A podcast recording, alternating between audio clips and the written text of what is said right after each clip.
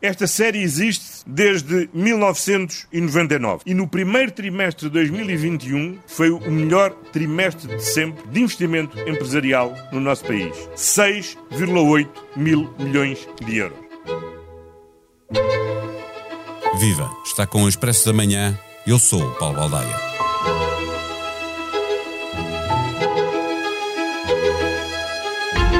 O Estado da Nação, com uma pandemia que dura já ano e meio e que nenhuma bola de cristal é capaz de nos dizer quando vai acabar, não impede o Primeiro-Ministro regressar ao otimismo que o Presidente um dia considerou irritante para nos anunciar a liberdade no final do verão.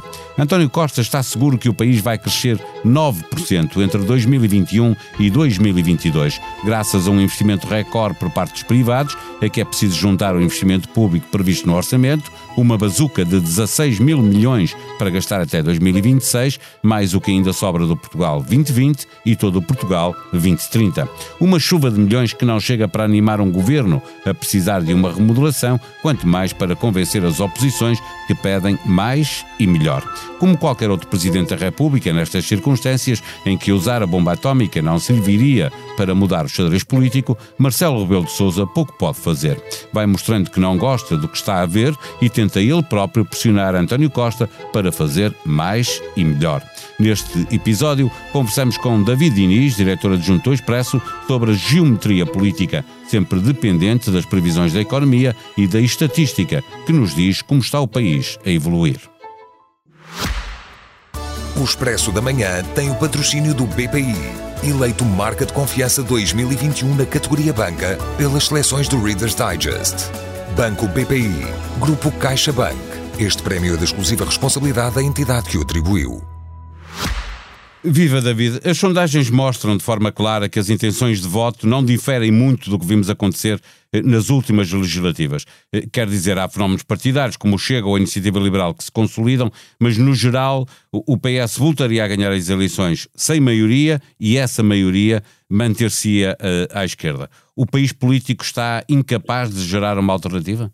Até aqui, manifestamente, sim. Aliás, se olharmos para uma série longa uh, das sondagens dos últimos anos, nós percebemos que as intenções de voto no Partido Socialista permanecem quase uh, intocáveis. É, se estivéssemos no surf era mar flat, mas, mas em alta.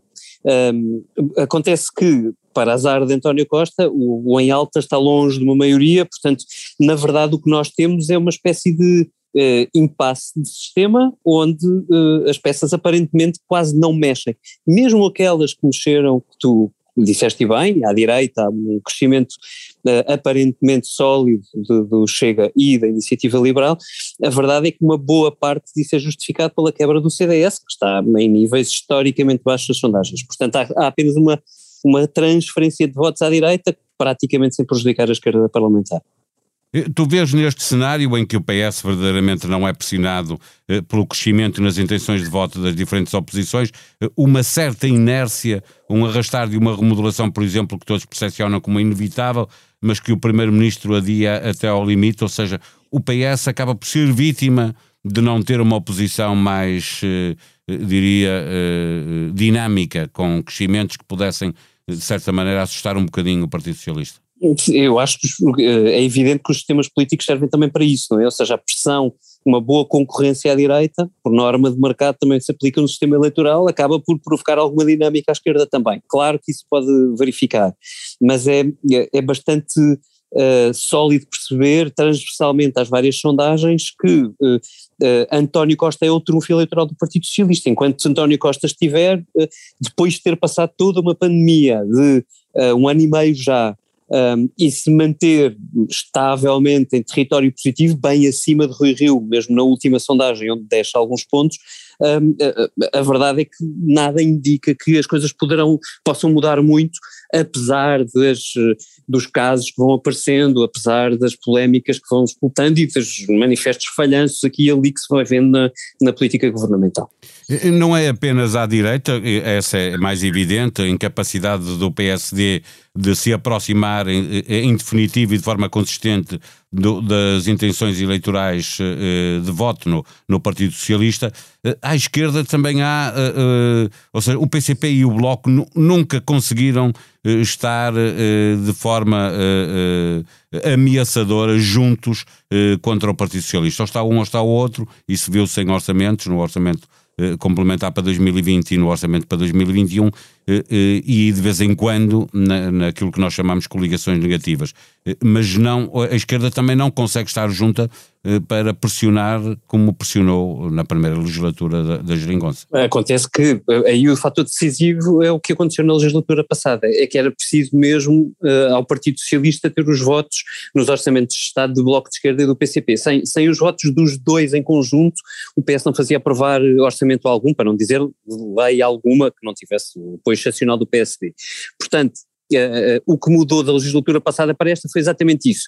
O PS cresceu um pouco, passou a ser o partido mais votado, só precisa de um partido e, e tem alternado, ou seja, inicialmente chegou a ter no primeiro orçamento o apoio dos dois, enfim, ainda era um orçamento de consequência, portanto era muito cedo para uma ruptura, uh, o PCP saltou fora no orçamento suplementar e depois foi o PCP que reentrou, uh, aparentemente de forma mais estável. Vamos ver o que é que acontece depois das eleições autárquicas, há muita especulação sobre se alguma interferência tem ou não, eu tenho visto o Presidente da República um, ah, assinalar com grande persistência que o PCP está muito estável e que o próximo orçamento também passará com a mesma maioria, portanto, Partido Comunista, uh, Partido Socialista e, e, o PAN, eventualmente, uh, aparentemente também isso está bastante estável. O problema aqui é uh, até que ponto é que esta tão grande estabilidade uh, prejudica alguma capacidade do governo de efetivamente uh, transformar a economia portuguesa, porque é isso que vai estar em causa a partir daqui é uh, amparar a crise social em setembro, por exemplo, moratórias de crédito à habitação não estão protegidas, isso pode ser um problema, temos visto vários anúncios de despedimentos coletivos, portanto há aqui este momento inicial até ao fim do ano seguramente será com essa preocupação e a partir daí apenas e só relançamento da economia, essa é a questão absolutamente decisiva decisiva e temos visto Marcelo Rebelo de Sousa bastante preocupado com isso. Ora, como é que se relança? Uh, usando uma bazuca, é certo, é um ótimo instrumento, um, e, uh, aplicando reformas estruturais são exigidas por Bruxelas com o apoio do PCP e do, e, ou do Bloco de Esquerda. Esta é, uma, é, é, provavelmente a grande incógnita do resto da legislatura. Uh, não sei até quanto é que veremos no debate de Estado da Nação desta quarta-feira alguma novidade nesse, de, nesse campo, mas, mas sabemos que António Costa é um, um extraordinário equilibrista político e, e, e, enfim, até aqui, pelo menos do ponto de vista eleitoral, as coisas parecem estáveis. Eh, eh, está tudo a apontar para setembro, eh, agora até o fim da pandemia, como, como a conhecemos, ou a liberdade, anunciada por António Costa para o final do verão, portanto para, para o final de setembro, as moratórias que estavas a referir, a discussão do orçamento, as autárquicas, e a questão é, para que das autárquicas nasça um novo ciclo político, será preciso um pequeno terremoto, desalinhando ainda mais a direita, ou, ou infligindo um inesperado recuo do Partido Socialista, não uma derrota, uhum. isso é quase impossível, ou basta que tudo fique na mesma para obrigar a direita a tocar a rebate e a esquerda a fazer alguma coisa? Pois tudo da mesma não parece, não parece que mude muita coisa. Eh, eh, eu acho que António Costa está. Eh, o discurso desta terça-feira, em que ele aponta o dia da libertação, acho que a expressão dele é muito parecida com a de Boris Johnson desta semana no. no Boris Johnson já recuou, porque, porque politicamente. Um foi, vamos, um bocadinho no discurso, mas não ainda totalmente em termos certo, políticos. Nas medidas não. É bastante esquizofrénico. Claro. Uh, mas o que, o que é interessante nesta, nesta assunção de António Costa de que existe um dia da libertação uh, é, é, o timing, é que é, é, aqui é coincidência, tem, o timing só tem a ver com, com a capacidade de Portugal de vacinar a sua população um, rapidamente, mas por sorte de António Costa parece que tudo vai calhar mesmo em cima das eleições autárquicas. Eu diria que não há melhor trunfo para o PS exclamar uh, país fora antes das eleições do que uh, o do dia da libertação. Vamos ver se vamos ter festas em discotecas com filas à porta também.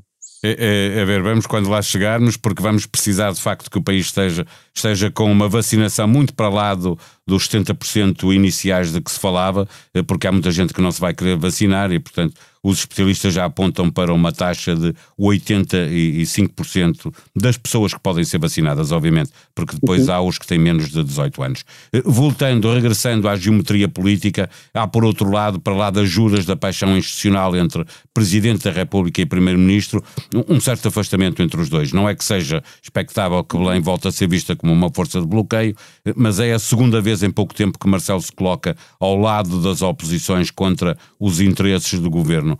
Eh, antecipas que Marcelo vá de facto ser mais uh, proativo, fazer aquilo que as sondagens indicam que, que o eleitorado quer, ser mais exigente com o governo? o Presidente da República parece que não tem muita margem de manobra política, ou seja, de ação efetiva, de instrumentos de ação efetiva para poder mexer um, no espectro partidário. Uh, o, o instrumento que tem é discursivo, e nesse nós temos visto alguma mudança de Marcelo, ou seja, ele, ele tem aparecido sistematicamente, quer em iniciativas públicas, quer até em iniciativas privadas, algumas noticiadas pelo Expresso, a, a, a, deixar muitas dúvidas, a deixar transparecer algum ceticismo sobre os próximos anos. Dito isto, Marcelo tem incógnita que todos nós temos, que é o que é que António Costa quer fazer no fim da legislatura, porque uma coisa será Marcelo saber que conta com António Costa para uh, preencher quase todo o seu mandato, e é disso que estamos a falar, se António Costa for a eleições um, eh, com a intenção de seguir uh, toda a próxima legislatura, estamos ainda, portanto, a meio do mandato de António Costa, eh, admitindo que ele fosse eleito e conseguisse cumprir a Aí era António Costa, era António Costa que ainda iria conviver com outro Presidente da República, não é? Exatamente. Outro cenário é uh, o de António Costa querer sair nesta legislatura, no fim desta legislatura, uh, e, e aí todos os dados do jogo mudam. Quer dizer, passamos a ter uma incógnita absoluta sobre como é que evolui o sistema eleitoral, porque desde logo depende quem é que o Partido Socialista teria para candidatar a Primeiro-Ministro, que tipo de uh, geometria política uh, é que poderia uh, reaparecer, seria evidentemente diferente como a alda centrista, seguidora de António Costa, ou uma ala mais à esquerda de Pedro Nuno Santos, e depois tudo isso podia provocar um dominó político uh, uh, absolutamente incógnito uh, a esta distância. Portanto, a, a, incógnita maior de Marcelo Rebelo de Sousa é esta. Enquanto essa incógnita não for desfeita, muito dificilmente Marcelo terá grandes possibilidades de mexer ele próprio no tabuleiro, mesmo chamando-se Marcelo Rebelo de Sousa. Em expresso.pt encontra atualizada a toda a hora a informação sobre a evolução da pandemia em Portugal e no mundo. 10 minutos a Jeff Bezos. O magnata já foi ao espaço, voltou, está são e salvo. Veja no site do Expresso o momento da aterragem e as primeiras fotos. Encontra igualmente um dossiê sobre os festejos do Sporting campeão, com particular destaque para a intervenção do Ministro da Administração Interna, Eduardo Cabrita. O Tribunal Constitucional anulou a sanção de advertência aplicada pelo Conselho de Jurisdição Nacional do PSD ao seu líder parlamentar. Em conferência de imprensa, Adão Silva citou termos fortes usados pelos juízes para se referir à punição arbitrária ou vícios graves do social-democrata que lidera o Tribunal Interno do partido e sugeriu que Paulo Colasso se devia demitir. Expresso da Manhã é um podcast diário que pode subscrever nas diversas plataformas digitais ou ouvir no site do jornal. A sonoplastia deste episódio foi de João Luís Amorim. Voltamos amanhã. Até lá, tenham um bom dia.